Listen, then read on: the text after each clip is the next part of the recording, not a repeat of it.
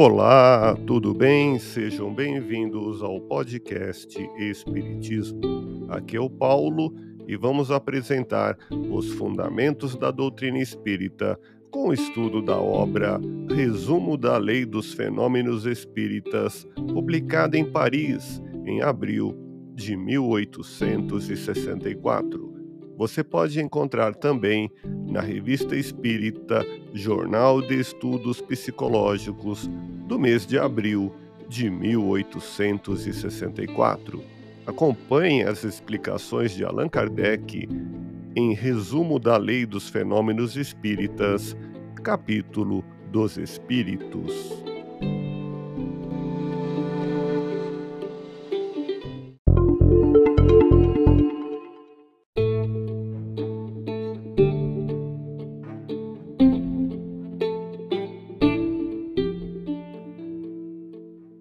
Embora invisível para nós em seu estado normal, o perispírito não deixa de ser matéria etérea. Em certos casos, o espírito pode fazê-lo sofrer uma espécie de modificação molecular que o torna visível e mesmo tangível. É assim que se produzem as aparições. Esse fenômeno não é mais extraordinário que o do vapor, invisível quando muito rarefeito e que se torna visível quando condensado. Os espíritos que se tornam visíveis apresentam-se quase sempre sob a aparência que tinham em vida, o que permite sejam reconhecidos.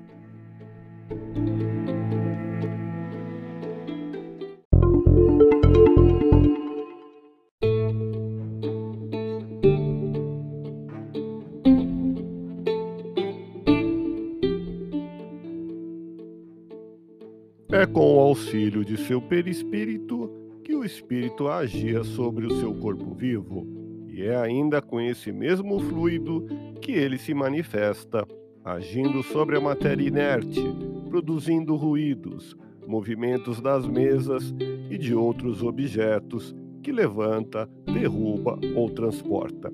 Esse fenômeno nada tem de surpreendente se considerarmos que entre nós os mais potentes motores se acham nos fluidos mais rarefeitos e mesmo imponderáveis, como o ar, o vapor e a eletricidade.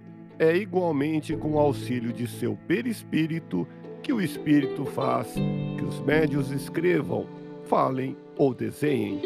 Não tendo corpo tangível para agir ostensivamente, quando quer manifestar-se, serve-se do corpo do médium de cujos órgãos se apodera, fazendo-os agir como se fosse seu próprio corpo, e isso pelo eflúvio fluídico que sobre ele derrama. Ouça podcast Espiritismo. Agradeço sua audiência, fique na paz do Cristo e até o próximo episódio.